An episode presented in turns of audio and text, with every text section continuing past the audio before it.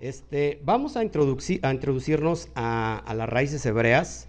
Eh, quizás ya han escuchado este, Rubí y Fernando eh, algo sobre raíces hebreas y vamos a ver qué significan las raíces hebreas.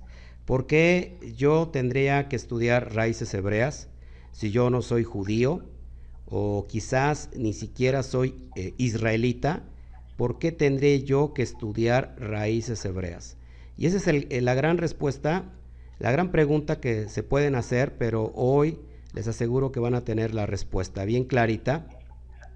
Y vamos a, ver si estamos, que, nosotros estamos en Occidente y que hablamos el español y quizás ahí en el, y ahí en el país donde están se habla inglés, ¿por qué las raíces hebreas? ¿Por qué tengo que aprender o me tengo que interesar en las raíces hebreas. Y esta va a ser la respuesta que yo les voy a dar. Si pueden ustedes ir tomando apuntes, eh, creo que un buen lápiz y una hoja eh, tienen más confianza que la memoria, porque la memoria a veces falla.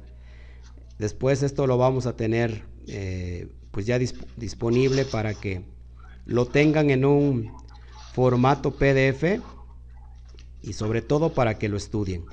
Amén. Bueno, vamos a vamos a ver que cada palabra tiene una etimología. ¿Qué es, ¿Qué es la palabra etimología? Pues el origen o el procedimiento de las palabras que explican su significado y su forma. Recuerden que cada palabra tiene una, una fuente, tiene una raíz y, y a veces, si no entendemos cuál es la etimología, cuál es el origen, cuál es el procedimiento de esa palabra, no podríamos entender su significado y por supuesto su forma. Cada lengua también, cada idioma, tiene su origen y su fuente. Y, sobre el estudio de cada lengua existen diferentes disciplinas que lo van a conformar, ya sea la lingüística, ya sea la antropológica, la psicológica, la geográfica y, también la genética humana conforma una lengua. Eh, es importante que cuando se estudia el origen o la fuente de cada lengua, podemos comprender mucho su trasfondo. Cada lengua tiene un contexto no solamente cultural, sino político, sino también, eh, pues, de alguna manera literal y sobre todo histórico. Por eso es bien importante que lo estemos viendo desde esta primer fuente. Eh, la Shon HaKodesh en hebreo es lengua divina o lenguaje sagrado. Y esta, esta la Shon HaKodesh tiene un origen y tiene una raíz. Si nosotros nos damos cuenta, amados hermanos, tenemos en nuestras manos una Biblia que se ha traducido al español y que, y que esa, esa escritura tiene una raíz. Y ahorita lo vamos, lo vamos a ir entendiendo. Entonces yo quiero que se queden mucho con esto de la Shon HaKodesh, que significa lengua divina o lenguaje sagrado, que por cierto no es una lengua humana, es un, una lengua sobrenatural. Y ahorita lo vamos a ir entendiendo poco a poco. La verdad es algo muy sencillo el que les tengo preparado, pero creo que va a abarcar mucha, mucho de las dudas que puedan tener al enfrentarse a estudiar las raíces hebreas. Entonces nosotros vemos el árbol, podemos ver sus ramas, podemos ver sus hojas y sus frutos, pero no su raíz. Es bien importante que que nosotros, acuérdense que en la Biblia, por ejemplo, el Salmo 1 hace referencia al hombre como árbol. Cada vez que nosotros vemos en la Biblia un árbol, hace referencia a, un hombre, a un ser humano. Entonces, cuando nosotros vemos un árbol, lo único que podemos ver a simple vista es, por supuesto, el árbol, sus ramas, sus hojas, inclusive sus frutos. Pero hay algo que pasa desapercibido para nosotros y es lo que no podemos ver, que es, que es su raíz Eso es lo que no podemos ver. Y entonces sucede que lo que no se ve, lo que no se ve, sustenta lo que se ve. La raíz es la que sustenta al, árbol. Y si nosotros hacemos una analogía sobre el hombre, la raíz es lo que sustenta al hombre. Entonces, ¿por qué es importante conocer la raíz?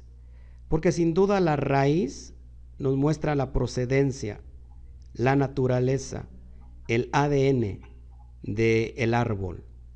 Asimismo, la palabra tiene una raíz, tiene una fuente, y que si no conocemos la fuente de esa palabra, no vamos a poder entender muchas cosas porque no se pueden ver a simple vista. Si nosotros queremos ver la raíz, tendríamos que escarbar e inclusive sacar el árbol. Pero, una vez más, lo que no se ve sustenta lo que se ve. Es, bien importante que, podamos entender esto. Yo voy a proseguir y al último vamos a tener ya las preguntas eh, que puedan surgir de todo esto, que yo sé que van a ser muchas. Entonces, raíces hebreas, ¿qué es, qué es en sí las raíces hebreas? Es conocer a fondo al que sustenta la palabra. Si nosotros pretendemos conocer al Eterno y no conocemos su palabra, creo que va a ser muy difícil conocer al propio Eterno. Esto es bien importante. La Biblia, recuerden que es su palabra, lo que se ha conocido como las Sagradas Escrituras, que en hebreo es Kitbet HaKodesh, tienen su fuente esenciática. Y si no conocemos esa esencia, será muy difícil que nosotros entendamos la pureza, el propósito y su contexto de quién la escribe. Recuerden que, cada vez que hay una, un escrito, tiene que haber un, un, autor y tiene que haber alguien que recibe. Es importante conocer la fuente del que escribe para poder entender la naturaleza del texto en sí. Quizás son tecnicismos, pero creo que, que es importante entender. Entonces, para, para mí, ¿qué es las raíces hebreas? La raíz, las raíces hebreas es para conocer a fondo al Abacadosh, al Padre Santo, que es, que así le, nosotros le llamamos, o al Eterno, porque es toda una eternidad. Entonces, conocer su raíz, de hecho, es una mitzvah, es un mandato. Por eso es bien importante que hay mucha gente que dice, bueno, es que las raíces hebreas es una moda, es quizás, este, no sé, una nueva religión, pero en realidad les voy a demostrar bíblicamente que conocer las raíces hebreas es una mitzvah. La palabra mitzvah en hebreo es un mandamiento, una orden, un mandato que por supuesto está escrito en la Biblia. Tus raíces hebreas no se trata de una mera doctrina humana, de una denominación más o de una moda. Recuerden que si nosotros hablamos de denominaciones, en el cristianismo existen más de 40 mil denominaciones, más de 40 mil denominaciones y están creciendo cada día, están haciendo una nueva denominación. Si nosotros sumamos, eh, yo cuando digo cristianismo, eh, se hace mención desde el catolicismo y todas las ramas que salen de ahí, conocidas como eh, eh, protestantes, evangélicos, presbiterianos, bautistas, metodistas, mormones, testigos de Jehová, etcétera, etcétera, etcétera, y la lista sigue creciendo. Entonces, raíces hebreas no tienen nada que ver con una denominación. En realidad es todo lo contrario. Por eso es bien importante que nosotros podamos entender todo esto. Cada palabra hebrea tiene un poder en sí mismo o en sí misma, tiene una energía especial. Recuerden, eh, nos dice el relato de Bereshit o, de Génesis, que los cielos y la tierra fueron creados por medio de la palabra. Vemos en Génesis 1.3, cuando dijo Bayomer Elohim Yehior be Yehior, y dijo Elohim, sea, sea la luz, y fue la luz. Eh, entonces, la palabra tiene en sí un poder, pero recuerden que el Eterno creó el universo, todo lo visible y lo invisible, con la palabra. Pero tenemos que hacer hincapié, y si nos preguntamos en qué idioma habló el Eterno para crear, sin duda alguna, pues es en el lenguaje hebreo. Es por eso, amados hermanos, que nosotros tenemos que volver a la esencia original, porque si cada letra hebrea tiene una energía y un poder en sí misma, es necesaria o es necesario que nosotros podamos entender toda esa ese bagaje y poder que tiene eh, las raíces hebreas. En este caso, son 22 letras hebreas, se le conoce como el alefato hebreo. Son tan solo 22 letras y son 22 letras especiales. Y ahorita vamos a entender por qué yo tendría que estudiar el alefato hebreo, por qué yo tendría que investigar e inclusive aprender eh, la raíz hebrea. Bueno, pues te vas a sorprender. Entonces, fíjense, Vamos, antes de que te dé este contexto, si puedes ir conmigo y saca tu, Biblia, nosotros le llamamos Torah o Tanaj, y te lo vas a entender por qué. Vamos a, Jeremías, el libro de Jeremías, que en hebreo es Yirmiyahu, Hanabi, que significa Jeremías el profeta, y vamos a Jeremías en el capítulo en el capítulo 6 verso 16. Es bien importante esto y por qué le estoy diciendo que esta es una mitzvah. Bueno, sin duda alguna, por lo que vamos a mencionar en este momento. Cuando lo tengan me dicen un amén bien fuerte, yo me espero para que no haya ningún problema. Amén. Ok, perfecto. ¿Sí me están escuchando bien y todo? Sí, sí, muy claro. Ok. Dice así, Jeremías 6, verso 16. Recuerden que cada vez que nosotros abrimos la Biblia y, vamos a leer un libro, tenemos que entender el contexto del autor. El libro de Jeremías o Jeremías está diseñado y él habla precisamente a la casa de Judá, pero también eh, Jeremías habla profecía para la casa norteña, la casa de Israel, y que eh, para que lo podamos resumir, casa de Israel que se perdió y que precisamente es el Mashiach o el Mesías que anda buscando a las ovejas perdidas de la casa de Israel. Es ese pueblo que se dividió, son diez tribus que se perdieron y esas tribus están en todas partes del mundo el día de hoy. Están en México, en Estados Unidos, en Venezuela, en, en Colombia, en Canadá, en todas partes del mundo. Y ahorita lo vamos a entender por qué. Ahora, esta profecía es para todo Israel. Y, vas a entender por qué si es para Israel yo tengo que atenderla. Lo vas a entender clarísimo con lo que te voy a explicar. Entonces vamos a leer el texto de Jeremías. ¿Ya lo, ya lo tienen? Sí. Verso 16. Así dijo Adonai, paraos en los caminos y mirad y preguntad por las sendas antiguas, cuál sea el buen camino y andad por él y hallaréis descanso para vuestras almas. Más dijeron, no andaremos. Ok, ¿cuántos se sabe en este texto? ¿Cuántos lo habían escuchado antes? ¿No? Ya, ya, yo ya. Ok, bueno, este texto en esencia es las raíces hebreas. El Eterno está mandando a su pueblo a que investigue, que, busque, que se pare en los caminos y pregunte cuál es la senda antigua. La senda antigua, que no es otra cosa que volver a la esencia primaria, y ahorita vamos a entender qué es la esencia, y dice, y van a hallar el buen camino. Entonces la palabra en hebreo, y te voy a enseñar un, les voy a enseñar algo bien profundo, pero como les dije anteriormente, lo trato de digerir para ustedes. Ojo, eh, yo no es que lo estoy ofendiendo en cuestión de que apenas estamos comenzando. Eh, y no es una ofensa porque la verdad es que yo también eh, empecé como ustedes y también me hace falta mucho, mucho.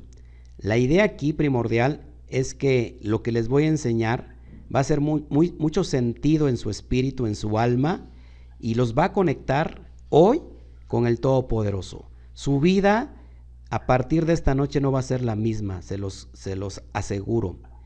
Esta noche va a, va a quedar marcada en la agenda del Eterno y no los va a dejar en paz, porque les repito, no es, no es coincidencia que Él quiera hablarles el día de hoy, y esto lo preparó desde hace mucho tiempo Él, en su corazón.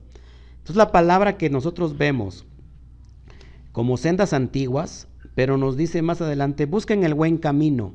La palabra en hebreo, camino, es derech, derech. Y te voy a enseñar cómo se escribe en el hebreo para que lo vayamos entendiendo. Ahí tenemos tres letras. La verdad es que les va a encantar el hebreo porque son 22 letras y ahorita va a entender por qué le va a encantar cada letra hebrea. Quizás para como nuevo decir, ¿y eso qué es? ¿Cómo se come? Bueno, el hebreo se escribe de derecha a izquierda, contrario a nuestro, nuestra escritura.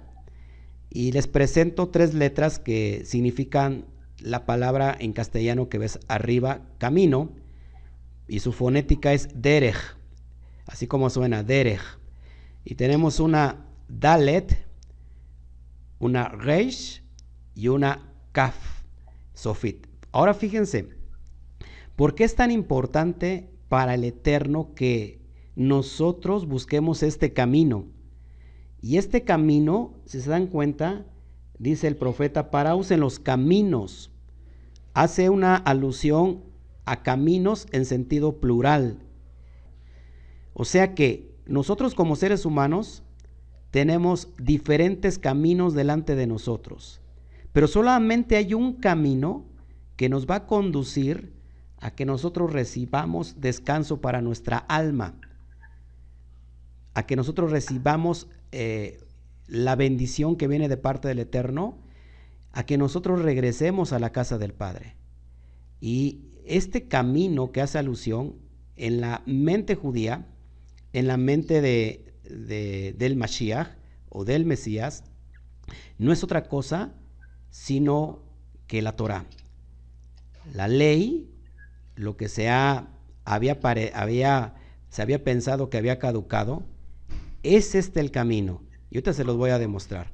Ahora, cada letra tiene un, un número en hebreo no existen los números. Las mismas letras nos hablan de números. Sé que un chico, un niño, cuando estudia en una yeshiva, en una escuela judía, cuando el niño o la niña estudia hebreo, está estudiando todas las áreas de educación.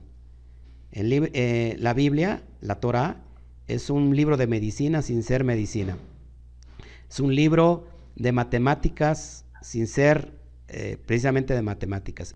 Ahora, lo que yo les voy a mostrar, que es impresionante, y, creo que se me nota la pasión por comunicarlo, porque a mí me sigue apasionando con toda el alma. Entonces tenemos tres letras primarias, y estas tres letras tienen números, y te voy a mostrar que aparte lo que estás viendo en amarillo es la letra hebrea moderna.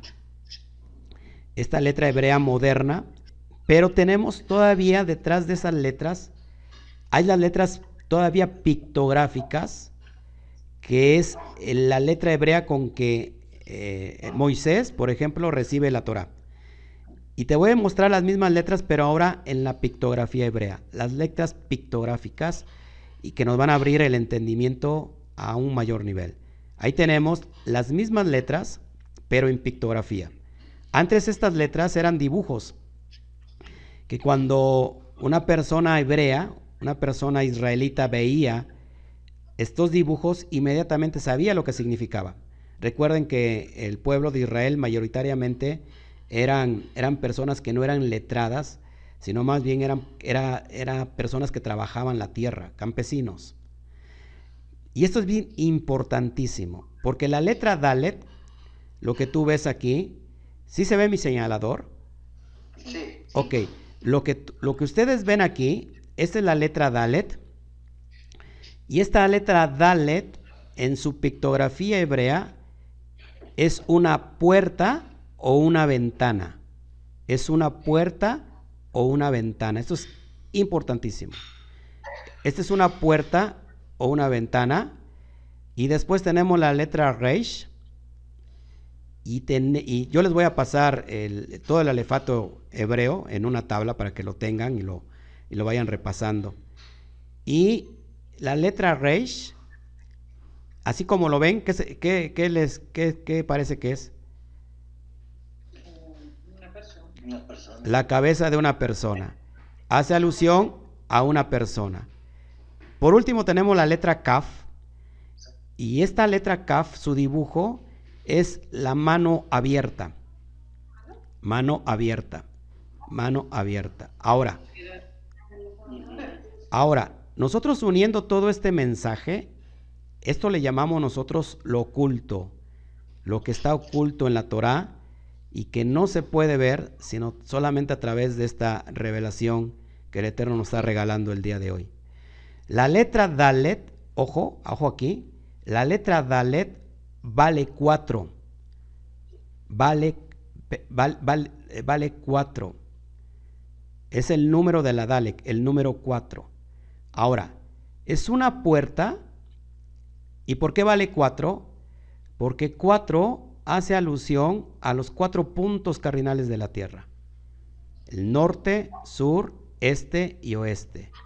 Es decir, que esta puerta no solamente es la entrada para el pueblo de Israel, sino que es la entrada para todas las naciones del mundo. El 4 siempre tiene, el 4 siempre tiene referencia a todas las naciones del mundo, por los cuatro puntos cardinales de la tierra. Después tenemos la letra Reish, que vale 200. 200. Si yo sumo 2 más 0 más 0 me da igual a 2. Ahora, la letra 2 es en referencia a la letra Bet, que significa casa. Eh, y eso nos hace, nos, nos pega muy fuerte en el espíritu porque si yo uno los significados de la letra pictográfica, ¿qué es el camino? Si nosotros unimos el significado de estas tres letras, porque ¿cuál es el camino que dice el Eterno que busquemos y que, y que vamos a encontrar pastos frescos para nuestra alma? Así lo dice en Jeremías, dice, hallaréis descanso, perdón, para vuestra alma. ¿Cuál es ese descanso? Porque el ser humano, al fin de cuentas, es lo que anda buscando, un descanso para el alma. Porque cada uno de nosotros tiene un vacío existencial antes de venir al eterno. Y es por eso que nosotros nos volvemos a ir buscando algo, un vacío que no se ha llenado. Ahora, todos listos aquí. Cuando nosotros unimos el significado de lo que es camino, estamos literalmente, fíjate el camino eh, perdón, el significado para la palabra camino en su forma más eh, sublime, más profunda. Es la puerta o la ventana al hombre. Bueno, antes, de, antes les doy la referencia. Eh, dale tiene que ver con ventana, Reis tiene que ver con, con hombre, cabeza de hombre, y la palabra kaf tiene que ver con bendición o postrarse postrarse para recibir esa bendición. Ahora fíjate, ¿qué es el camino desde el punto de vista para el eterno, para Dios, para Elohim? Es la puerta que conduce al hombre para recibir bendición. Una vez más, es la puerta que conduce al hombre para recibir bendición. ¿Es esto lo que lo que Hashem nos está mostrando hoy en esta bendita noche. Y es lo que dice que si nosotros caminamos por ese sendero, por esa senda antigua, vamos a hallar descanso para nuestra alma. Y la respuesta de nosotros hoy en esta noche tendría que ser diferente a la que estamos, a la que estamos citando el día de hoy, porque ellos dijeron, diga conmigo, no andaremos. Es lo que ellos dijeron. Pero el, el propósito de esta noche es decir todo lo contrario. Andaremos. Ahora te voy a mostrar todavía algo que te va, que les va a encantar. Yo sé que ustedes son amantes de la palabra y esto les va a abrir el entendimiento como no tienen idea. Entonces apunten por favor el, significado porque si no lo tengo. Una ventana, una puerta que conduce al hombre para recibir bendición. ¿Cuántos de los que estamos hoy aquí en esta noche no quisiera la bendición del Eterno? Todos queremos. Claro, todos queremos. Entonces, fíjense lo que dijo Yeshua. En hebreo es Yeshua lo que se ha conocido en el mundo occidental como Jesús. Jesús mencionó el Derech. Según 14.6 del libro de Juan, él dice, yo soy el camino, la verdad y la vida. Yo soy el camino, la verdad y la vida. Ojo aquí. El propósito para, para encontrar la verdad y la vida es andar en el camino. ¿Y por qué el Mashiach decía que él era el camino? Porque el propio Mesías estaba enseñando cómo andar por ese camino. Recuerden que en el primer siglo lo que tenemos son muchos mandamientos rabínicos sobre los propios mandamientos de la Torah. Para saber, hay 613 mandamientos establecidos en toda la Torah lo que comprendemos nosotros o, se ha comprendido en, en, Occidente como Antiguo Testamento. 613 mandamientos. ¿Cuántos mandamientos rabínicos había en el primer siglo? Apúntelo y se va a sorprender. Más de 6.000 mandamientos sobre los 613 mandamientos del Eterno.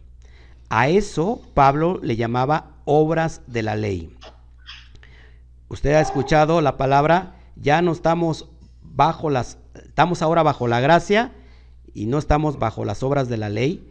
Las obras de la ley no tiene que ver con la Torah, no tiene que ver con la ley divina, tiene que ver con las los leyes y mandamientos rabínicos, que repito, eran más de seis mil mandamientos que inclusive estaban sobre encima de los propios mandamientos del Eterno. Más de seis mil.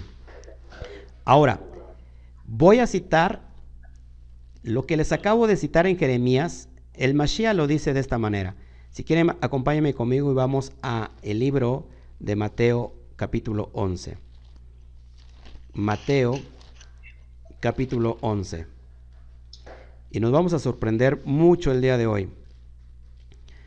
Bendito sea el Eterno y Él es bueno que, que hoy está haciendo posible esto, esta transmisión y sobre todo que, que abra hoy el entendimiento. Mi mayor interés es que su entendimiento sea más abierto cada día. Eh, si nosotros vamos al, al, texto de Mateo capítulo 11, siempre tenemos que ver el contexto. Recuerden, en ese tiempo había muchos mandamientos de hombre sobre los mandamientos divinos. Y el, el Mesías le recriminó a varios a varios talmidín, a varios estudiantes de, diferentes rabinos, en este caso, no los voy a abrumar mucho con historia, pero solamente para mencionar que había dos rabinos esenciales, dos escuelas, una escuela de Shammai y la otra era de Gilel, y por supuesto las menciono porque Pablo viene de una de esas escuelas. Pablo crece a los pies de Gamaliel y Gamaliel e, era el nieto de Gilel. Dos corrientes muy claras en el Nuevo Testamento. Ahora, sobre todo la, corriente de, de, Shammai era la escuela rígida, la escuela que ponía todavía más mandamientos sobre la propia Torah. Y el propio Mesías les dice a ellos, ustedes ponen cargas tan pesadas que ni ustedes mismos las pueden llevar. ¿Se acuerdan de ese pasaje? Ustedes ponen cargas tan pesadas que ni ustedes mismos las pueden llevar. Y entonces, entonces, en ese momento, el pueblo no estaba llevando a cabo la, la Torah, la obediencia porque tenía muchas cargas. Y era imposible para nadie guardar lo que está estipulado en la Torah. ¿Por qué? No por la ley en sí divina, sino por las leyes de los hombres. Y entonces en ese contexto el Mesías les dice, vengan a mí y descansen. Vamos a leerlo eh, del verso 28 en adelante, del capítulo 11 de Mateo. Ya lo tienen, cuando me digan me dicen amén. Dice así, venid a mí todos los que están trabajados y cargados, y yo os haré descansar. Llevad mi yugo sobre vosotros y aprended de mí que soy manso y humilde de corazón, y hallaréis, ¿lo pueden repetir conmigo? ¿Hallaréis qué? ¿Se acuerdan el mismo, la misma parte que leí en Jeremías? Y hallaréis descanso para vuestras almas, porque mi yugo es fácil y ligera mi carga. ¿Cuál era el yugo que decía el Mashiach? ¿Cuál era la carga que decía el Mashiach? Este camino que le estoy enseñando. Guardar la Torah lejos de cualquier ley de hombre que se haya eh, impuesto. El pueblo estaba cansado, nadie podía cumplir la ley porque eran cargas y el, y el Mashiach les dice, vengan a mí, yo les voy a quitar esa carga, pero voy a poner otra carga, pero que esta carga es ligera y que es un yugo fácil. A esta carga y este yugo se estaba refiriendo el Mashiach como la Torah, la ley divina. Esa era la carga ligera. ¿Qué estaba haciendo el Mesías? Le estaba quitando las leyes pesadas de los hombres. ¿Estamos entendiendo aquí? Esto es bien fácil, muy fácil de entender. Ahora, ¿por qué les comento todo esto? Porque esto sin duda nos lleva a algo, algo tan profundo que si nosotros queremos pretender conocer al Todopoderoso sin conocer su palabra, pues creo que estamos muy lejos, muy, muy lejos de eso. Es como pretender bañarse, pero sin mojarse. Creo, ¿no? Creo que el que se va a bañar es porque se va a mojar. Entonces, es lo mismo cuando decimos, yo conozco a Dios. Voy a hablar en términos, en términos como se ha usado dentro del cristianismo. Yo conozco a Dios, pero si él no conoce su palabra, no lo puede conocer a él. Por eso el Mashiach decía, el camino ancho ¿Lleva a dónde? Pero el angosto nos lleva a la vida eterna. El, el camino angosto, el derech, es ese camino que hoy le estoy eh, mostrando en esta bendita noche. Dice que el Mashiach dice, yo soy el camino, la verdad y la vida, y nadie va al Padre si no es a través de mí. Es decir, nadie va al Padre si no es a través de esta enseñanza que yo les estoy mostrando ahora a todos ustedes. Es el contexto que lo que está hablando el Mesías. Y esto es bien importante, amados hermanos, porque si nosotros, recuerden que yo les había dicho que es una mitzvah, es una, una orden, un mandato, que no tiene, si no tiene nada que ver con, con, una religión, no tiene nada que ver con, con una moda, ay, voy a aprender raíces hebreas para estar más a la moda en estos tiempos. Ay, para que me vean que soy más profundo. No, de hecho es todo lo contrario, es para ser más humilde y es para que obedezcamos al Eterno. El Mashiach dijo, si, si, ustedes, si ustedes me aman, guarden. Exactamente. ¿Y cuáles son los mandamientos que se estaba refiriendo el Mashiach? Por supuesto, la Torah, la ley. Dice que Él no vino a abrogar la ley ni los profetas, sino que Él vino a cumplir la Torah. Y la palabra cumplir es que cuando escuchamos eso, decimos, es que Él ya lo cumplió, yo no tengo que cumplir nada. En realidad es absolutamente todo lo contrario. La palabra cumplir es un hebraísmo que significa yo he venido a interpretar correctamente la Torah. Porque se acuerdan cómo hemos estado estudiando, cómo estaba el camino. cómo estaba el camino para, para transmitir, para, eh, eh, ¿cómo se llama? Para transitar, para transitarlo, estaba muy cargado, ¿se acuerdan? Pues. ¿Por, por, por, qué, ¿Por qué estaba cargado el camino, ¿se acuerdan? ¿El, de, el de, Jeremías? Sí, lo que estamos hablando hoy, el Derech, el camino, ¿por qué estaba cargado? Porque había habían, habían puesto cargas eh, de mandamientos humanos. Porque todas esas eran un montón de interpretaciones que hacían los rabinos a la Torah. Exactamente. Ah, había muchos, muchos mandamientos que inclusive ¿eh? Hay, mandamientos hasta el día de hoy que inclusive tienen mayor, mayor autoridad que la propia Torah. Eso es lo que el Mashiach vino a quitar. Y, hoy no, nos, nos, puede causar extrañeza, pero vemos que también la Iglesia Católica tiene mandamientos, inclusive mm, sobre, sobre la misma ley divina. Y, y si nosotros, cuando le añadimos o le quitamos al texto de la palabra, estamos cayendo en maldición. Eh, no podemos hacer eso porque no podemos quitar ni podemos añadir. No podemos, si lo hacemos, estamos nosotros transgrediendo lo que está escrito. Porque no, tenemos, no podemos tener más autoridad que el propio Eterno. Ahora, yo les había dicho que esto es un mandamiento de parte del Eterno.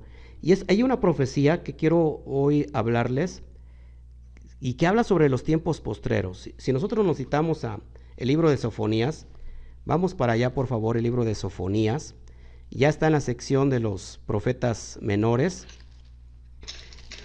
Vamos a, los profetas menores y vamos a encontrar algo ahí importantísimo, que quizás eh, lo hemos estado leyendo y, y, a lo mejor nos pasó de largo esto. Sofonías capítulo 3, verso o versículo 9.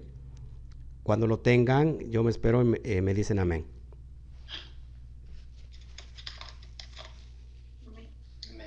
Ok. Esta profecía es para los tiempos finales, para los tiempos postreros, para cuando la edad presente se termine y venga lo que nosotros conocemos como el Olán Abba, el tiempo por venir, el reinado del Mesías. Pero antes de que pase eso, es lo que va a suceder y, les digo, está sucediendo ya. Dice así, en aquel tiempo, está ahí hablando el Eterno, por supuesto, en aquel tiempo devolveré yo a los pueblos. Si tú puedes subrayar la palabra pueblos ahí, la palabra en hebreo es goín. Goín. Goín es con G de gato. Goín. Con G de gato. Goín. Ah, y goín Usted se va, se va a maravillar con esto. Goín se traducen como gentiles. Gentiles. Gentiles. Voy, a leer otra vez. En aquel tiempo devolveré yo a los pueblos pureza de labios. Si puedes subrayar, por favor, pureza de labios. Pureza de labios es la Shon HaKodesh. ¿Se acuerdan que ya vimos el término? la Shon HaKodesh, lenguaje divino. ¿Se acuerdan? Ya lo vimos al inicio de esto. Bueno, repito, lo leo nuevamente. En aquel tiempo devolveré yo a los pueblos pureza de labios para que todos invoquen el nombre de Adonai, para que les sirvan de común consentimiento. Ahora, amados hermanos, es importante que nosotros entendamos el contexto de lo que estamos hablando. Viene el tiempo donde eh, vendrá un segundo éxodo, así como pasó con el primero, recuerden que en la Torah todo es cíclico, así como pasó el éxodo, la, liberación del pueblo de Israel en Egipto, así como pasó ese éxodo, así también vendrá ahora un segundo éxodo, éxodo pero no solamente de Egipto, sino de todas las naciones. Y eso lo vemos muy claro en la profecía de Jeremías capítulo 16, verso 15 al 17. Ahí está esa profecía que dice así, así dice Adonai, vive Adonai, que volverá a, traer a su pueblo de donde los esparció, desde donde los llevó cautivo a las naciones, y, los traerá a su pueblo. Así, lo estoy parafraseando, lógico. Eh, entonces, esto es bien importante. Nosotros, dice el libro de Oseas, que nosotros blasfemamos su nombre entre las naciones. Ustedes blasfemaron mi nombre y quitaré de su boca los nombres de los vales, si no me llamarán eh, mi esposo. Esto es bien importante, porque poco a poco vamos a ir entendiendo y no me quiero extender y a profundizar mucho porque eh, los voy a hacer bolas, pero solamente para que podamos entender esta profecía que le estoy hablando, que nos está hablando a nosotros. Dice que en, este tiempo, en aquel tiempo, cuando dice en aquel tiempo, y lo encontramos literalmente al español, eh, significa en, los, en el tiempo postrero, en el tiempo que ha de venir, en el tiempo del Mesías, eh, en el regreso del, Mesías. En aquel tiempo devolveré yo a los pueblos la Shon HaKodesh, es decir, la pureza de labios. ¿Qué es, ¿Qué es la pureza de labios? ¿Qué lenguaje es la pureza de labios? ¿O qué hace referencia eh, el libro de Sofonías, la pureza de labios es el lenguaje hebreo. El lenguaje hebreo. Y como les dije anteriormente, el lenguaje hebreo no es un lenguaje humano, es un lenguaje completamente sobrenatural, un lenguaje divino, que no hay riqueza que se compare con el lenguaje hebreo. Ahora, usted me dice, pastor, este, ¿Será cierto eso? En el verso anterior, en el verso 8 del mismo libro de Sofonías que estamos leyendo, hay mismo un, versículo atrás, usted eso lo ve al español, pero en el original tiene las 22 letras del alefato hebreo. Es el único pasaje, el único versículo en todo el, el Tanaj es decir, en todo el Antiguo Testamento, que en el original contiene en un solo versículo las 22 letras hebreas más las 5 eh, finales. Es decir, tiene todo, el, eh, todo eh, las letras hebreo, todo el alefato hebreo en el versículo anterior, para que nos diga en el versículo 9 que les voy a regresar la pureza de labios. ¿Para qué queremos el hebreo? para que invoquemos su nombre. Y su nombre no solamente tiene que ver con el nombre de pila, la palabra nombre en hebreo es Shem, y Shem hace referencia a la personalidad, a la persona, a la fama de aquel que se llama. Es decir, nosotros necesitamos entender y comprender el lenguaje divino como es el lenguaje hebreo. Muy importante todo esto, porque solamente así podemos avanzar. Eh, y esa es la importancia de conocer las raíces hebreas. Así que no hay otro idioma, por ejemplo, y si me da tiempo los voy a llevar allá, pero hay palabras en hebreo que no tienen traducción a ningún otro idioma porque no hay ningún otro idioma que tenga la riqueza del hebreo. Es decir, que cuando encontramos una palabra hebrea y que se ha traducido al español, a cualquier otro idioma, ahí tenemos un grave problema porque hay palabras que no, no hay traducción, porque es un cúmulo de definiciones en una sola palabra. O sea, no hay términos específicos para ellos. Fíjense, esto es bien importante. Esto es bien importante porque nosotros, al compendio que tenemos, que, en nuestras Biblias se le conoce como el Antiguo Testamento, mal, mal llamado Antiguo Testamento y mal llamado Nuevo Testamento, ¿saben quién le puso el mote de Antiguo y Nuevo? ¿Quién? Bueno, se llama Marción del Ponto y fue en el año 130 del tiempo de nuestra era común, considerado un hereje por la Iglesia Católica. ¿Por qué? ¿Por qué él separó el antiguo del nuevo? Porque él concluyó que había dos dioses, un Dios bueno y un Dios malo. El Dios malo es el del Antiguo Testamento. ¿Y saben cómo le llamó a ese Dios del Antiguo Testamento? Le llamó el diablo. Y tenemos un Dios bueno que se llama Jesús. A él, a este hereje que lo persiguió la Iglesia Católica, pueden ustedes googlear y buscar Marción del Ponto y todas las, iglesias marcionitas. Eh, este hereje es el que trajo eh, la teoría del reemplazo.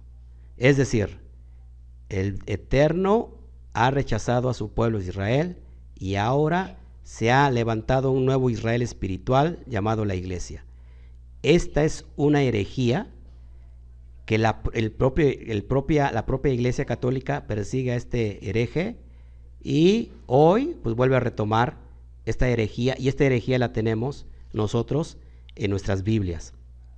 Por eso yo digo que el mal llamado Antiguo Testamento no se llama Antiguo Testamento, se llama Tanaj. Tanaj que por su acrónimo de la T de Torah, de la N de Nevin, que significan profetas, y de la K, que Tubin, que significan los escritos.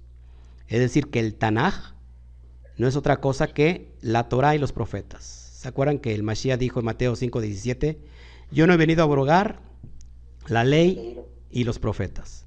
Esto, esto es lo que se, se conoce y se mal llama Antiguo Testamento.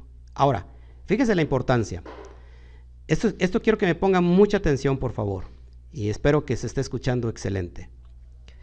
Tenemos, tenemos una pérdida, ojo aquí, acuérdense que el Tanaj está escrito completamente, esenciáticamente en hebreo. Recordemos que el hebreo es lenguaje divino. Es lengua, lengua santa. Es un lenguaje sobrenatural. Ahora, ¿cómo es que tenemos en nuestras manos, en, en nuestro idioma, la Biblia? Y fíjense, y ustedes van a ser jueces hoy en esta noche, de toda la pérdida que hemos sufrido. La primer pérdida la sufre la Biblia hebrea, el Tanaj, con la traducción del hebreo al griego. Esto se le conoce como la Septuaginta. Esto es traducida cerca del 250 antes de Cristo o antes del Mashiach. Ahí un pueblo, el pueblo judío que viene de la dispersión de Babilonia, se fueron, la casa de Judá se fue por 70 años, muchos de ellos no regresaron a Jerusalén, sino que se volvieron a Egipto, y estos se les conocen como judíos griegos. Ahora, es por ellos que llegaron a un punto de tanta asimilación eh, helenística griega que perdieron toda su identidad, inclusive el idioma. Es a ellos que se les debe que mandan a traducir la Biblia hebrea al griego. Esto se le conoce como la Septuaginta. ¿Qué pasa ahí? Se perdió la esencia más pura de la, de la Biblia hebrea. Acuérdense que realmente no es una traducción al griego, sino es una interpretación. Porque recuerden que no hay palabras hay algunas palabras que no tienen traducción. Entonces, ¿qué hicieron los escribas, llamados masoretas? Lo, de alguna manera, lo interpretaron. Ahora, después de eso, viene otra pérdida más grande. Cuando se traduce del griego al latín. Y eso se le conoce como la vulgata latina. ¿Cuándo sucede esto? A finales del siglo IV es decir, en el 382 después de Cristo. Si ya tenemos una pérdida tremenda al griego, ahora imagínense del griego al latín. Ya se perdió mucha esencia de lo que, les ven- lo- de lo que le he venido diciendo. Por último, para llegar a nuestros idiomas como en el español, primero se tiene que traducir al alemán. Recuérdense que la Biblia no se podía leer si no fuera, si no se, si no era en latín. Y antiguamente en las iglesias todavía católicas, el padre, el sacerdote leía toda la, la misa en latín y la gente y él, él, él, él- ministraba dándole la espalda a la gente y la gente pues no, no, lógico, no entendía el latín. Ahora, para llegar a nuestro, a nuestras, nuestras, ¿cómo se llama? idiomas, eh, se traduce al alemán, esto lo vemos con Martín Lutero en el 500 en 1534, que se traduce al alemán, ya se perdió todavía mucho más esencia. Ahora del alemán a todos los idiomas que ustedes quieran. ¿Cuánto tenemos de ahí? ¿Cuántas pérdidas tenemos ahí? Todo, toda la, todo la esencia se perdió. Entonces, esto permitió que se perdiera toda la riqueza y su contexto hebreo. Y es ahí donde yo los quiero llevar. Solamente les voy a enseñar algo para que vean cómo, por qué tengo yo que estudiar la raíz hebrea. Hasta aquí alguna alguna este alguna pregunta, mis amados. Ok. ¿Están en shock? Ahora, les hago esta pregunta. ¿Cuántos de ustedes tienen fe? Yo digo que digo yo. Eso creí. A mí anda A, ver, levanten la mano todos los que tienen fe. Esto, este, ejem- este ejemplo lo he hecho ante muchas personas. Y resulta que todas las personas que levantaron la mano, ninguna tuvo fe. ¿Saben por qué? ¿Saben por qué? Porque no, no hemos entendido lo que es fe. Precisamente por todo el proceso de interpretación y de traducción se fue perdiendo todo eso. Quiero mostrarte algo más y, y- y con esto voy a terminar para que podamos entender. Este, ¿Están viendo esto nuevamente en la pantalla? Sí. Intro- introducción a la fe. Vamos a ver y nos vamos a analizar todos aquellos que levantaron la mano a lo que es la fe. Fue consciente. Y vamos a estudiar la raíz etimológica de fe. ¿Qué entienden ustedes como fe?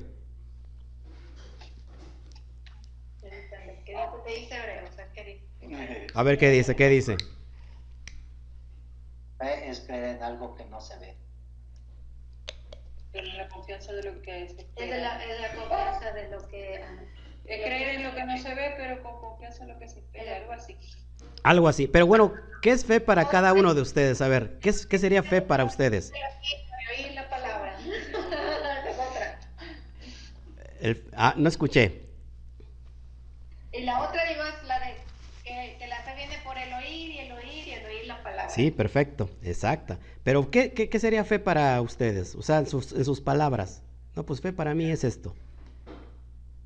Para mí la fe es esperar en Dios ah, que haya un cambio radical en mi vida. Ok. ¿Qué más? A ver, ¿qué es la fe, Fernando? La fe. Tu concepto. Bueno, no sé, la certeza de lo que no se ve. Y en este caso, cuando digo la certeza de lo que no se ve, me refiero a la revelación, a la revelación divina. Todo lo que Dios me ha revelado, aunque yo no pueda ver. Ok. Porque Él no puede engañar ni engañarse. Engaña ni puede engañarse a sí mismo. Claro. Ahora, todos esos conceptos están excelentes. Y de hecho, es parte de la fe. Eh, pero no es eh, lo completo. Eh, falta es- Aquí es lo que está callado. No, ya dijo. Ya dijo. Y la fe, eh, si nosotros podemos con- eh, conectarlo con un concepto general, casi siempre se termina conectando con creer. ¿sí o no? Entonces, eh, curiosamente, fíjense cómo, cómo pierde la, la, cuando se interpreta o se traduce un, un ¿cómo se puede Un término que tiene una raíz bien profunda, porque en, griego la palabra fe es pistis. Pistis, ¿Qué tiene que ver con creer. Y la fe tiene que ver con eso, con creer. Pero no es todo, eh, se basa en eso, porque Santiago dice que si tú crees en Dios, bien haces, también los demonios creen y tiemblan. Todos los demonios no pueden tener fe, no sé si están todos de acuerdo conmigo. No pueden tener fe. Ahora, esto es bien importante. Eh, ustedes, por ejemplo, amados hermanos que son mexicanos, van a entender porque en el norte hay una palabra que se utiliza para emborracharse o ir a tomarse unas cervezas. Y dicen, vamos, vamos a pistear. No sé si lo han escuchado, vamos a pistear. Y curiosamente se parece mucho a la palabra pistis. Es decir, la creencia se ha convertido en algo meramente subjetivo, ¿no? Eh, cada quien cree en algo, los, cada denominación tiene una creencia y, un dogma, y para ellos eso se ha convertido en fe. Y está muy bien, porque hasta el ateo tiene más fe del creyente, porque el creyente, sí, el creyente tenemos algo que está escrito, y el ateo no tiene nada en qué basar su fe, es decir, que tiene más fe entonces que, que un creyente. Eh, y está muy bien, yo voy a respetar eso, de que eso es tener fe, pero yo les voy a mostrar que la fe no es relativa. Es decir, eh, todo mundo tiene su fe y no sé si le han dicho a usted cuando va a predicarles algo, con mi fe no se metan, con mi fe no te metas, ¿no? Entonces, cada quien tiene su fe y lo respeto, pero ¿qué es fe? ¿Qué será fe a los ojos de Hashem, a los ojos del Eterno? Y eso es lo que nos debe de importar. Así que les voy a mostrar lo que es fe, que en realidad es algo tan sencillo y que usted lo va a comprender. Y creo que al último va a entender que es fe y por eso le, voy por eso le dije que eh, normalmente las personas que levantan la mano no, no tienen una fe completa. Vamos a ver. bueno, esto ya lo vimos del árbol, lo que no se ve se sustenta. Y bueno, esto es bien importante lo que viene. Eh, la palabra fe viene del hebreo emuná. Emuná, así como lo estás viendo en pantalla, emuná. ¿Y qué significa emuná? confianza, fidelidad, lealtad, firmeza, obediencia. O sea que fe en realidad en hebreo significa confianza, fidelidad, lealtad, firmeza, obediencia. Por eso mi hermana eh, mencionó el texto de cuando dice que la fe viene por el oír y el oír por medio de la palabra de Dios. Entonces, bien importante esto, que la emuná, lo que hemos conocido como fe, en realidad significa confianza, fidelidad, lealtad, firmeza, obediencia. Es decir, que cuando una persona tiene fe, es, está diciendo, yo soy obediente a lo que está escrito en la palabra del Eterno. Fiel, confío, obedezco, todo eso. Es decir, que cuando el mundo cristiano, y repito eso sin ofensa, y que son más de 40 mil denominaciones, dicen que todos tienen fe, prácticamente están desobedeciendo lo que está escrito en la Torá y han desechado ellos la ley y no, la guardan porque dicen esa ya quedó caducada, cuando eso está presente. Entonces todas las personas podrán creer pero no son obedientes. Ahora, Déjeme le muestro esto porque es bien importante. La palabra emuná viene del término amán. Es, su raíz, eh, su raíz, eh, su, ahora sí, su raíz madre de emuná es la palabra amán. Y amán significa disciplina, confiar, confirmar, crédito, creer, criar, cumplir, dar, duradero, estable, fiar, fiel, firme, importar, lealtad, llevar, nodriza, permanecer, permanente, seguridad, seguro, verdad, verificar. De esta palabra amán se extrae una palabra que todo el mundo conoce, al menos los creyentes, cuando decimos amén. Cada vez que nosotros o alguien dice amén, está diciendo, estoy dando crédito de que estoy obedeciendo. Como una confirmación. Estoy confirmando, exactamente, cumpliendo, estoy obedeciendo la Torah, los mandatos del Eterno. Entonces resulta que cuando pues yo decía amén, y déjeme decirle que yo me considero una persona muy honesta, siempre, siempre honesta y, soy muy natural y, y, honesto, pero honestamente estaba equivocado. Porque, porque decía amén y en realidad estaba yo condenando mi propia vida, porque no tenía fe. Simplemente o tenía una fe que, que yo me había imaginado. Y lo que sigue, amados hermanos, es bien importante porque ya voy a terminar, ¿eh? Cuando usted me va a entender que cuando voy a terminar, en realidad no voy a terminar nada, porque... Porque el tema es que la confianza o creer es solamente parte. Sí. confiar es parte, lo demás es fidelidad, obediencia. Claro. ustedes tres no han tenido una rayita. yo, solamente voy a decir adelante, ah. Ahora, fíjense, esto es bien importante. La palabra men, que les, he dicho, este, tiene, tiene tres palabras eh, importantes y, que bueno, yo ya expliqué lo que es la palabra verdad, emet, no sé si aquí lo traiga, pero si no se las voy a dejar para la siguiente clase, se las voy a dar y va a entender qué es la verdad, porque el tema ahorita a lo mejor es esta palabra que todo mundo conoce, y que no, no se tradujo porque hubo pérdida, como le estoy diciendo. Entonces la palabra amén significa amén, verdad, seguro, fidelidad, verdaderamente. Cuando una palabra dice amén, está confirmando verdaderamente que es obediente a la palabra, que es fiel a la palabra. Entonces, bien importante esto. A ver qué más, qué más les traigo ya para ir terminando. Eh, a Emet. Emet, lo que usted ve en pantalla, es la palabra para verdad. La palabra verdad es la palabra emet, verdad. Y esta, esta palabra en hebreo tiene tres letras de lo que les acabo yo de mencionar, de las 22 letras. Comienza con la letra Aleph. La letra Aleph es el número uno.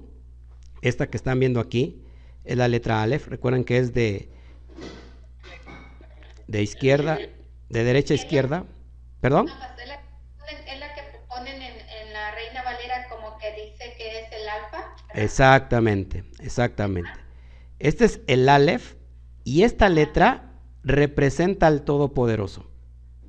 A Dios, para que usted me pueda entender, a Dios. Esa es la letra que lo representa a Él y vale uno.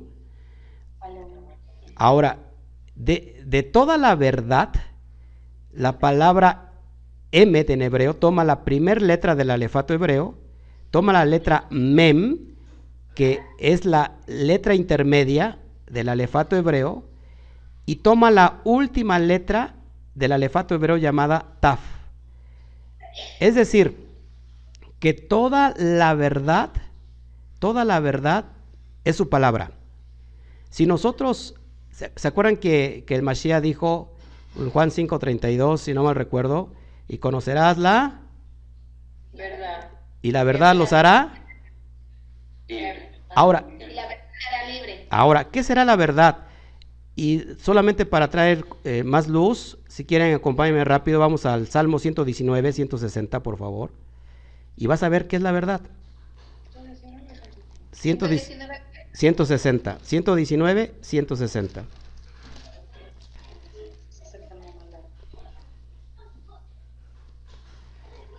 Y quiero que lo vayan subrayando para que vean. De hecho, ustedes tienen en su Biblia, este salmo hace referencia a las 22 letras hebreas. Usted abre desde, desde que, que inicia el salmo 119, el capítulo 1, o el sal, sí, empieza a hablar, el salmo 119, perdón, empieza a, a traer las letras hebreas. Por ejemplo, se lo voy a mostrar. Fíjense, si usted tiene en el, en el 119, en el versículo 1, ahí tiene algo. No, no, no, pero antes, antes de eso. Aleph. Ahora, toda, todo el Salmo 19 se referencia a las 22 letras hebreas. Y esto después tiene B, después tiene Gimel, después tiene Dalet y todas las letras hebreas. Ahora, nosotros estamos citando el Salmo 119, versículo 160. ¿Qué es la verdad para los ojos del Padre? ¿Lo pueden leer todos juntos? Salmo 119, 160. Ya. Bienaventurados los perfectos de camino, los que andan en la ley de Jehová. No, 160, versículo 160. Yo lo tengo en otra versión por eso. Es que a mí es, dice, el principio de tu palabra es la verdad eternos son todos tus juicios de justicia. ¿Quién tiene ahí, por ejemplo, la Reina Valera? La suma de tu palabra es verdad y eterno es todo juicio de tu justicia. Amén. Ahora, entonces, ¿qué es la verdad? La suma de toda la palabra. Esa es la verdad y por eso está marcando el Eterno, el Salmo 119, con todas las letras hebreas. Ahí encontramos la verdad. Es decir, que si yo le quito a la verdad algo, ya no es la verdad. De hecho, ¿se ve mi cursor? ¿Se ve mi cursor? Ok, es, esto representa al Todopoderoso, a Dios, acuérdense, el Aleph. De hecho, está representado con una cabeza de toro, que significa poder. Ahora, si yo a la verdad, a la verdad le quito al Todopoderoso, me queda la palabra met, así como suena, met, es decir, esto, met. Y esto, amados hermanos, significa muerte. Met significa muerte en hebreo. Es decir, que una verdad sin el eterno, estamos muertos. Estamos muertos. Imagínese, imagínese eso. Por eso es bien importante que conozcamos todo esto. Ahora, si esto no lo tenía planeado, pero se los voy a soltar de una vez. Fíjense. Miren, si yo sumo esto, este resultado, por ejemplo, la letra Aleph es el número 1, que representa al Todopoderoso. La letra Men vale 40 y la letra Taf vale 400. Si yo sumo el valor total, me da 441. Ahora, cuando yo sumo 4, 4 más 1 me da 9. ¿Quieren saber cuál es el valor numérico de la verdad? El número 9. Si yo multiplico cualquier cantidad por 9 y al final el resultado lo sumo entre sí, me da siempre 9. Hagamos un, hagamos un ensayo, por ejemplo. Todo 9 por 1, 9. 9 por 2, 18, 8 y 1, 9. Exactamente, pero, pero una, una cantidad así, cualquiera. ¿Cualquiera? Sí. 54. 54 por 9 igual a 486. Si yo sumo 4, 8 más 6 me da igual a, sumo, a ver, 4, 4 más 8 son 14, 4, 4, 8, 9 también. También da 9. 4 más 8 más 6, ¿cuánto es el total? ¿Cuánto? 4, 4 más 8 más 6. 10. Son 18. 18, 8 más 1, 9. Todo, todo, todo da 9 cuando multiplicamos por 9. ¿Qué nos está enseñando? Ojo aquí. Ojo aquí, ojo aquí. Que la verdad nunca cambia. La verdad es inmutable. Y solamente esto lo podemos enseñar a través del hebreo. No existe verdad fuera de eso, amados hermanos. Entonces ahí está, primera, intermedia, última y la letra del alefato hebreo es lo que conforma toda la verdad. Por eso el Mashiach dijo que no se le podrá quitar ni una J, haciendo referencia a la Yud, que es la letra más pequeña del alefato hebreo, y ni una tilde. Las tildes en el hebreo son esto que usted ve acá, para darle acentuación. Es decir, el, el Mashiach dijo, no se podrá quitar ni una ni una yud, la letra más pequeñita, ni una tilde de la ley.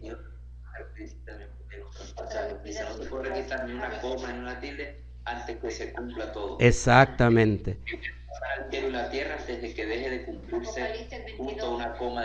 Así es. Es decir, que si nosotros quitamos algo, por muy simple que parezca, en realidad estamos quitando algo y estamos quitando a, a Dios. Y lo que nos da solamente muerte. Y ahora sí, con esto termino, mis amados hermanos, con la letra, con lo que estamos viendo es la palabra emuná en hebreo, lo que es fe, y vamos a ver Aleph, Men, Baf, Nun, Hei. Esto le va a encantar a los niños aprenderlo, porque la verdad son los primeros que se aprenden esto. Acuérdense que el Aleph representa a quién? A Dios. A Todopoderoso. Ahí está, el Aleph representado por eh, la, cabeza de un toro. El toro representa en la mentalidad hebrea el liderazgo, la fuerza, el poder. Por eso dice que los que esperan en Hashem, fuerzas como de búfalo, recibirán. Esto hace referencia al Eterno en la mentalidad hebrea y se traduce como fuerza, líder o Elohim, que no es otra cosa que Dios. Y vale número vale uno, porque el eterno es indivisible. Tenemos la letra mem, que tiene que ver con surcos de agua, que hace referencia a agua, caos, vida. También hace referencia a palabra, a la Torah, y vale 40. ¿Por qué 40? ¿Por qué significa la palabra men, este, caos o vida? Porque acuérdense que en 40 días trajo un diluvio el Eterno con sus noches y después de eso trajo qué? Vida. 40 semanas de gestación tiene el bebé dentro del vientre de mamá. Eh, y hace mucha referencia al 40 porque tiene que ver con la, el agua. Cada vez que nosotros vemos, sobre todo en el texto de, de Apocalipsis, la palabra agua tiene que ver con naciones, con multitud, pero también tiene que ver con palabra. O sea que hace referencia a la Torah. Después tenemos la letra Vav. Y la letra Vav tiene que ver con un clavo, con una estaca, y significa para unir dos cosas. De hecho, se dan cuenta que tiene la, parece una, una I que, una Y, eh, y sirve para unir. Y, y, también significa hombre, porque tiene el valor número 6. Es decir, que acuérdense que ¿se acuerdan que en Apocalipsis el 666 dice, porque es número de hombre? Eh, ¿Por qué hace referencia al número de hombre? Porque el Eterno terminó de hacer todas las cosas y, al sexto día creó al hombre, hizo al hombre y por eso tiene que ver con el hombre. La letra Nun, esto que ustedes están viendo es un esperma, es una semilla y que también significa vida. Y y, el, y representa el número 50. Y acuérdense que en el día 50 el pueblo de Israel recibe la Torah, una vez que salieron de Egipto. Por último tenemos la letra G, se lo estoy haciendo muy sencillo. Después si quieren vamos a profundizar más cuando se estén ustedes relacionando con todo esto. ¿Qué les parece aquí? Es un ente, la letra G, un ente levantando los brazos. Y esta letra significa mira, he aquí, significa revelación y adoración. estas son las letras que componen la, la palabra eh, fe que conocemos nosotros tradicionalmente en nuestro idioma, pero en realidad viene de la palabra emuná. Ahora, si yo junto todos estos contextos, fíjense lo que me da, y quiero que ponga mucha atención en pantalla. Si quieren yo este, este, este, este lo estoy grabando este programa. Amada mía, si me permites, por favor. amor, si me permites, porque, porque estoy, se graba todo.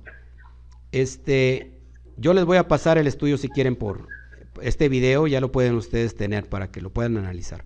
¿Ok? Eh, ahora, si junto todos estos, estos eh, contextos, estos términos, fíjate lo que me da. Esto es impresionante y con esto voy a terminar. La emuná, es decir, la fe en la esencia más profunda. Fíjense cómo se traduce. Dios limpia con sus aguas para unir y sembrar la semilla de la palabra de vida a fin de producir revelación de obediencia al hombre.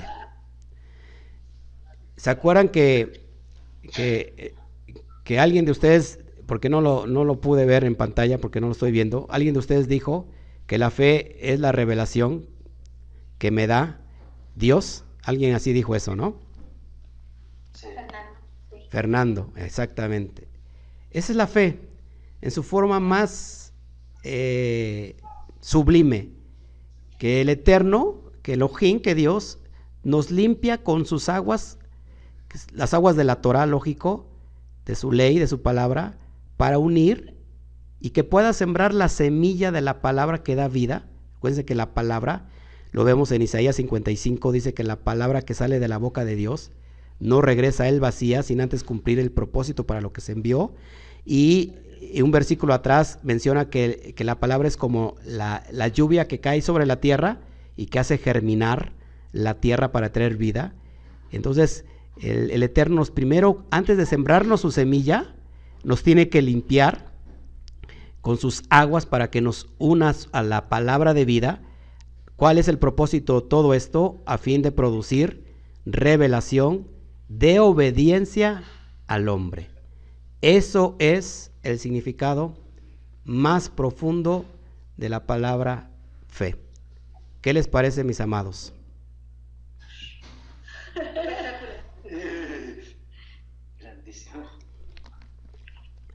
Ahora sí.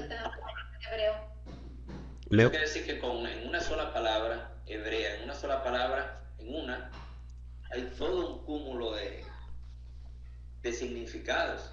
Sí, así es. O sea, no solamente da cuenta de una sola cosa, sino un conjunto de, es un conjunto de en, cambio ya en nuestro en, nuestro idioma digamos hay palabras que no o sea no tienen esa riqueza o sea en una sola palabra que pueda comprender todo eso. Escondidas. Como un conjunto de riquezas escondidas. Ahora yo yo podía estar hablando solamente de la palabra fe sin mentirles toda la noche. Ahora, no hay un lenguaje, ninguna lengua que tenga esta riqueza, por lo cual esta lengua es sobrenatural. No pudo haber un hombre diseñado un lenguaje como Moisés para que en todos los puntos esté dando al clavo esté dando completamente eh, y esté encajando a la, a la perfección en estos días, por ejemplo. Es por eso, amados hermanos, la importancia de saber las raíces hebreas. Porque esto, lejos de una denominación, lejos de, una eh, religión, esto es la verdadera esencia que nos va a llevar de regreso a la casa del Padre solamente quiero hacer referencia a algo muy breve, no, no me entiendo, ¿no? Yo recuerdo en este momento, eh, no recuerdo exactamente los números como tal de capítulo, versículo, pero sí recuerdo el pasaje que hace alusión a la transfiguración en el monte Tabor. Y cuando Jesús eh, se transfiguró, Bueno, también hay un, ahí hay un problema también cuando se hacen las traducciones, ¿no? Porque viene del, del griego y todo eso. Y, y, en griego la palabra no es exactamente transfiguración, es metamorfosis, creo, no sé. Entonces, bueno, lo que sea, transfiguración. Entonces, cuando Jesús se transfiguró allí, ante Pedro y Santiago, creo que estaban Pedro y Santiago, si mal no recuerdo, eh, y a ambos lados de Jesús, dice la Biblia que aparecieron Moisés y Elías, ¿no? Y creo que hace referencia también a una nube, ¿no?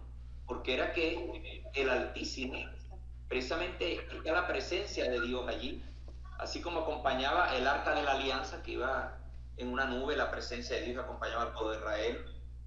Bueno, allí, cuando dice este hijo amado, escúchanlo a él, y está Moisés y Elías, significa, humildemente, yo no soy teólogo, pero hace referencia, lo que me han enseñado en la iglesia, que Moisés precisamente representa la ley allí, y Elías los profetas. ¿no? Y si, y si el Padre Eterno está diciendo, este es mi hijo, escúchenlo a él, el que es hebreo entiende claramente todo, es, todo eso. Quiere decir que él es de quien dan cuentas siempre la ley y los profetas. O sea, la ley y los profetas, la ley y los profetas simplemente nos estaban conduciendo a Jesús. Entonces vino a abolir la ley y los profetas sino a darle pleno y verdadero sentido en su persona, en la persona de Cristo. Así es. Así es. Impresionante. A darles eh, pleno y verdadero sentido. Y en otras creo que dice, vine a darle pleno cumplimiento. Sí, lo que pasa es que el, cumplimiento, el cumplir es un hebraísmo. Es decir, he venido a interpretar correctamente la Torah. Es decir, cúmplanla. No hay... ¿Se acuerdan que, que que Pablo dice, que Pablo dice en Romanos capítulo 10, dice, porque cerca de, su boca está, cerca de su boca está la salvación. Y está tomado de Deuteronomio, donde dice que no tenemos pretexto, porque no podemos decir, ¿quién nos hará bajar la ley de los cielos? ¿Quién nos las hará eh, traer del otro lado, del extremo? Dice, no hay pretexto, porque cerca de ti, en tu boca y en tu corazón, está la ley, para que la pongamos por obra.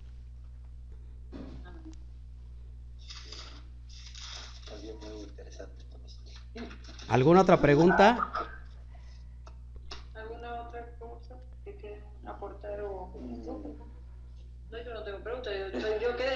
Yo todavía estoy, todavía estoy pensando en que todos los números dan nuevo, o sea... No, yo, yo, yo estoy muy contento también porque... Yo no estaba invitado para no, precisamente yo le estaba haciendo referencia a, Lo regresaron del trabajo. Yo lo llevé sí, a me regresaron del trabajo. Y él me llamó. No, hoy no trabajo. Yo me devolví por él y cuando llegué aquí todavía yo le dije, no te vas a bajar del carro porque yo no dije si podías ir o no podías ir. Tengo que preguntar. Entonces mi amiga me dice, no, no, no, sí, claro, está bien, está bien. Ya, bueno. Y aquí está el que sabe más que yo. no, yo no sé nada, yo apenas lo que, lo que papá Dios humildemente me ha permitido algunas cositas por aquí por allá, pero, pero es por gracia de Él, porque uno, todo viene de Él, la inteligencia, las capacidades, todo. ¿De qué se va a gloriar uno? De nada, todo, solo Él. Pero bueno, no, que le comentaba yo hace un rato a, estoy muy contento porque yo lo comenté, yo venía pensando, venía pensando desde hace mucho tiempo cómo, cómo uno poder, eh, digamos, como que retomar, o por lo menos parte de lo que tiene que ver con, lo, con, con los ancestros de uno, ¿no? ¿Y por qué digo esto? Porque yo lo pienso desde hace mucho. Y yo se lo comentaba a mi esposa, que el judío no solo es judío porque haya nacido en tierra de Israel, sino que ser judío no es por la sangre. Por eso es que hay judíos polacos, judíos colombianos, venezolanos, y mi esposa no lo sabía, pero yo se lo comenté hace mucho tiempo atrás y a Verónica hoy, que yo soy descendiente de judíos y mi, hija, por supuesto, y mi hijo, ya, somos descendientes de judíos sefardistas o judíos sefardíes que fueron expulsados de España. Y parte de mis ancestros fueron a, Colombia. Wow. Pero en Colombia y Y, ahí, nos viene precisamente de mi abuelo, mi abuelo Hernando Soto Crespo, que el Soto no es judío, pero el Crespo sí. No sé si viene del Crespi, porque hubo ahí, hubo cambios, ¿no? En España los apellidos judíos los modificaron algunos y bueno, los expulsaron, en fin, todo eso ya usted debe saber de eso. Y, descendemos de allí. O sea que hay, hay genes semitas aquí en mi sangre, en, en mi hija, en mi hijo. Y yo desde hace mucho tiempo pensaba, yo quisiera poder entrar en contacto con esas raíces de nosotros. Y qué casualidad hoy. ¿Y no? ¿Cómo Dios? Y mis otras tres, las otras tres personas que iban a venir, pues mi amiga se enfermó y su esposo llegó tarde.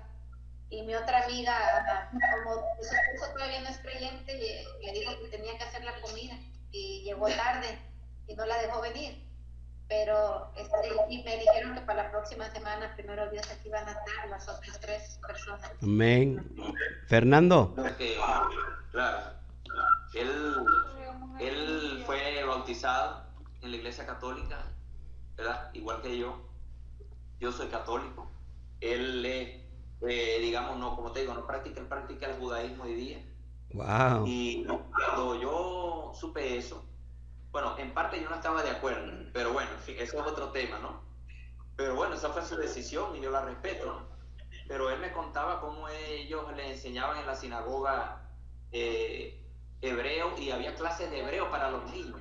Y yo mismo quería aprender, pero como la vida en este país es tan, es tan fuerte, ustedes lo saben, Verónica, su esposo de trabajo, la dinámica del trabajo, como que no le da a uno mucho tiempo de poder decir, bueno, voy a dedicarme a aprender hebreo. Pero mi hermano, al, hijo de él, le enseñaban hebreo en una escuela, en una sinagoga. ¡Wow! Impresionante. Tiene el Señor siempre para nosotros, ¿verdad? ¿Perdón? Lo que tiene el Señor para nosotros todo el tiempo. ¿Cómo ves, Joseph? Es algo muy... muy interesante muy interesante y muy, muy completo. Hay muchas cosas que uno desconoce. Yo especialmente que apenas estoy conociendo. Ahora, este, este pequeño cambio que más que me vino, sí me desubicó, pero a la vez me hizo pensar muchas cosas. Yo, o sea, como le dijo mi esposa, yo la verdad estaba renuente yo le dije que no, que no quería compromiso. Yo no quería compromiso, ¿por qué? Porque no quiero, no quiero más a seguir hacia adelante de otras cosas diferentes, sino que como que estaba, estaba como atorado en, en lo que estaba aprendiendo apenas. ¿Te das cuenta, Joseph, que por eso es importantísimo tener urgencia por comunicar la verdad. Y que cada día y segundo y hora perdemos el tiempo. Ahora pueden entender mi pasión. Sí. Vivo para eso. Una, yo fui rescatado y por obediencia y por, por todo, eh, de siervo al eterno, 724 y 24-7. Porque cada vez que veo personas como ustedes, que el Eterno está haciendo su labor, no hay otra paga que me pueda satisfacer más que lo que yo veo con mis propios ojos. Así que, amados hermanos, eh, no sé si tengan otra pregunta. No, yo, yo más bien simplemente estoy, lo único lo ido con Dios, porque yo siempre he querido ir a las raíces judías de mis ancestros, siempre, siempre he querido, pero bueno, no había tenido, digamos, como que la ocasión, los medios, no sé cómo decirlo, pero bueno. Pero esta es una manera. Ya las tienes. Yo, mi, mi, lo que yo experimento en este instante es que, que, bueno, que Dios nunca se cansa de seducirlo a uno de la forma como Él quiere hacerlo contigo. O sea, que eh, cuando uno piensa no, yo creo que ya yo estoy en el caminar con Dios, yo estoy teniendo una vida como Dios quiere que la tenga según el criterio humano. Y cuando uno enfrenta este tipo de situaciones inesperadas, porque tampoco fue una confirmación de que oyera el estudio, yo vine, pensé que podía haber comenzar, pero tampoco era como algo firme que estaba confirmado, pues. Pero realmente pienso y siempre le dije a Verónica desde que ella me empezó a poner la, la inquietud ahí, porque ella me decía, yo quiero, yo estoy aprendiendo, yo quiero aprender raíces hebreas, mira que el pueblo de Israel, y yo le dije, Dios Verónica, ¿qué me está diciendo? O sea, yo no puedo creer lo que me está ese día no dormí. Yo siempre he sido una persona que yo, yo digo que tengo fe en mi creencia humana, ¿no? Y yo digo, Dios mío, o sea, yo voy a caminar al camino que tú me quieras llevar, pero tienes que saber, yo tengo que saber hacia dónde quiero ir, pero tenéis que, darme la dirección. Y cuando Verónica me dijo eso, a mí se me removió como algo tan, algo por dentro, que yo ese día no dormí nada peleando con Dios, que qué era lo que Él quiere de mí. O sea, yo, Señor, pero ¿qué más, o sea, qué más tropiezos tengo que dar? Y después yo le dije, Verónica, yo no pude dormir nada pensando cuando me dijiste que el pueblo escogido de Israel, que el pueblo escogido de Israel, y una de las cosas que a mí me acercó más a, a tener una relación con Dios fue precisamente ese, el pensar que Dios me sacó de mi país como sacó al pueblo de Israel. Y siempre lo que le pido a Dios en mis oraciones es que no, no me permita alejarme de su presencia. Porque soy pecadora, porque por por lo que sea, por cualquier cosa puedo, puedo alejarme de él y siempre le digo a Dios que me mantenga la lucha. Amén. Que no sabemos. Y esto, y esto de verdad que me causó impacto porque pues, no sé cómo decirlo. Sé que Dios me está hablando a través de estas, puedo sentirlo. Amén. Y ah, bueno, y eh, seguiremos en este aprendizaje. Amén. Bueno. Yo, yo llegué a un punto que en Miami, yo incluso eh, en principio yo le había dicho a mi hermano, ¿cómo puedo yo este, poder tener, estamos hablando de la lucha y todo eso, ¿no? Entonces mi hermano me decía, bueno, tú sabes que con los, con los, este, con los israelitas tienen ellos, eh, tienen ciertos privilegios para tener documentos aquí en Estados Unidos, y le dije, ah, pero ¿cómo puedo hacer yo? Bueno, no, tenemos que irnos a hacer, tienes que hacerte un examen de laboratorio donde van a certificar tu genes semita, y eso se hace un examen ya.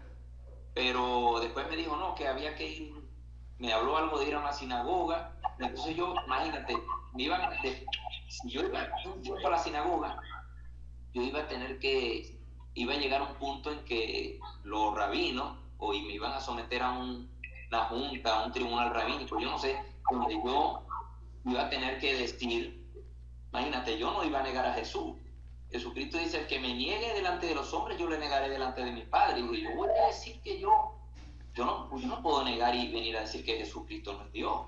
Eso no lo voy a hacer. Y entonces hay paz. Y dije yo, no, no, así de esa manera yo no quiero papeles ni judíos ni quiero nada. Yo no voy a, yo no voy a negar a Jesús. Nada de eso. Y ahí quedó. Pero la tremenda, la tremenda noticia que podemos tener es que Pablo dijo, si tú estás, si alguno de ustedes está en el Mesías, en el Mashiach, ciertamente el linaje de Abraham sois y heredero según la promesa. Así que hoy nos conectamos a ser linaje. La palabra linaje en el hebreo es sera y sera no significa un linaje espiritual, significa eh, simiente, semen, eh, simiente biológica. Así que gloria a Shem porque hoy los Bene Israel, los hijos de Israel están regresando a la casa del Padre. Efraín, que es el disperso, se está uniendo una vez más, volviendo a la casa del Padre. Y el, hermano mayor, que es Judá, va a entrar a celos, porque ese hijo pródigo regresa y se le va a preparar y se le va a hacer fiesta. Se le va a matar el becerro más gordo, porque el padre está contento porque el hijo está regresando. Y ustedes y yo estamos cumpliendo esa profecía también de Ezequiel capítulo 37, donde del valle de huesos secos se levantará ese gran ejército y ese gran ejército no es otro que los dispersos entre las naciones llamado Efraín o el hijo pródigo. Así que en el mundo espiritual se están escuchando esos, ese crujir de los huesos de ese Efraín que ha estado muerto en medio de sus delitos y pecados, pero que hoy está resucitando para la gloria de Hashem.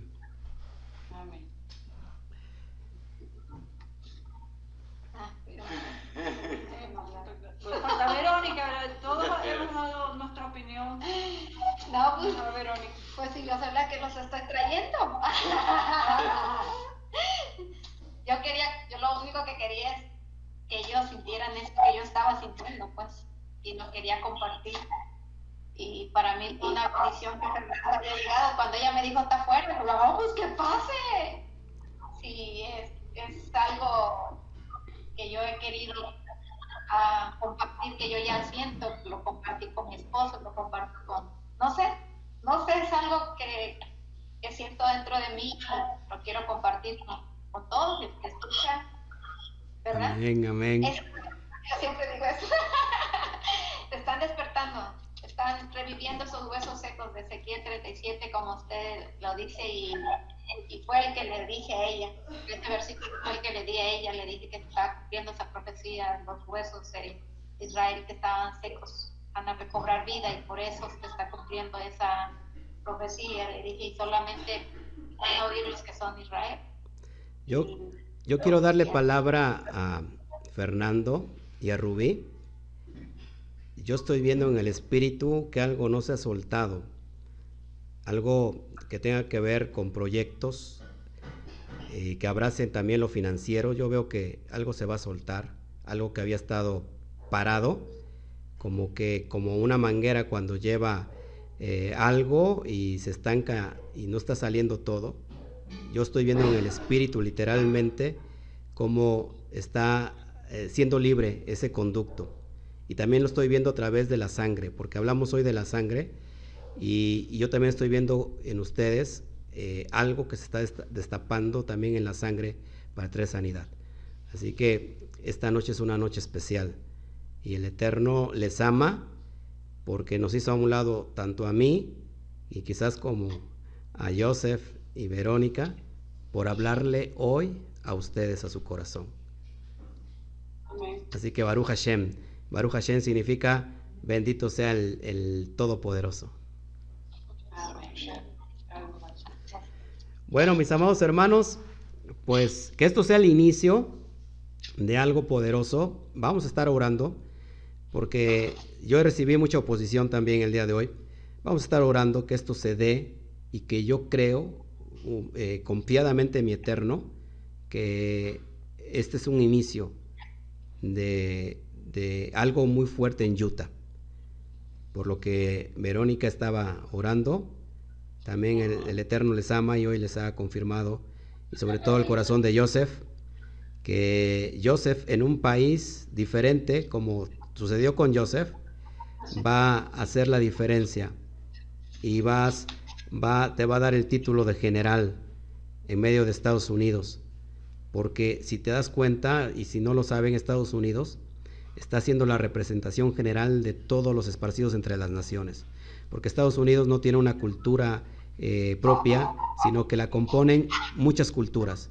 Y están, están en un país profético. Así que, eh, y yo soy también parte de eso porque hoy iniciamos con esto y que, que esto lo ponemos en el corazón del Todopoderoso y que, y que luchemos. Porque van a venir pruebas y van a venir distanciamientos, se los digo, desde, pero depende de ustedes, ahora sí, contestar afirmativamente y decir amén. Y hago para finalizar esta pregunta, ¿cuántos ahora van a tener fe? Ya no voy a levantar la mano. Vamos a con la cabeza, pero no levanto más la mano. Otra cuestión que les quiero hacer, ¿puedo subir este video? Sí. Está grabado. sí, claro. Lo voy a Sí. subir para que ustedes Sí. también lo puedan tener y sobre todo compartir, porque si ha sido de luz para ustedes, yo creo que puede ser de luz para muchas otras personas. Amén. Sí, sí. Sí. Yo sé que sí. ¿Cuándo Bueno, vamos a poder? Yo oigo entre el 9 y los números. Pero de Yo estoy verdad muy estoy- contenta. yo también. Yo estoy muy contenta. Es como la confirmación de meses de oración y ella lo sabe. Sí, señor. Hay algo muy grande que siento en mi pecho que Ajá. no lo sé expresar. Soy de las personas que no sabe expresar lo que siente. Y ahorita siento algo muy, muy grande el muchacho.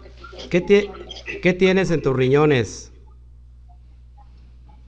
No tengo en los riñones, sino lo que pasa, tengo la enfermedad que se llama colitis ulcerina, en donde salen unos, unas llagas que se llaman pópulos.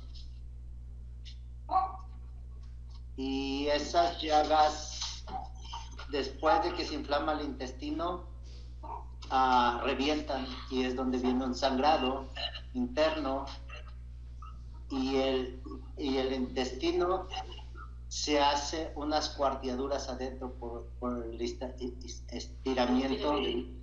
Ajá. Ah, te menciono los riñones, porque los riñones regulan la, la sangre y es como un filtro para todo el cuerpo. Y el Eterno está actuando hoy en tus riñones para traer sanidad en la parte que tú mencionas.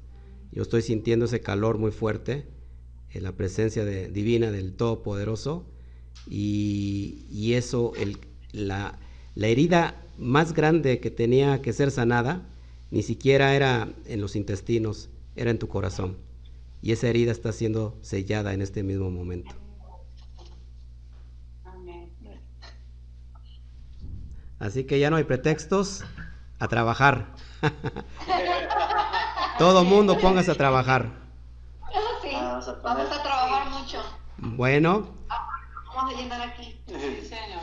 les paso entonces el video, lo subo para que ustedes lo puedan compartir a sus amistades que van a invitar y que sea como la carta de invitación. Este, vamos a tratar de tener todo por escrito para que lo tengan como un manual de lo que hemos estado viendo. ¿Qué les parece? Sí, perfecto. Muy Bueno. bien. Pues que el Eterno me los bendiga, que el Eterno me los guarde, que el Eterno haga resplandecer su rostro sobre cada uno de ustedes y les dé shalom abundantemente. Nos vemos, que esté muy bien. Shalom.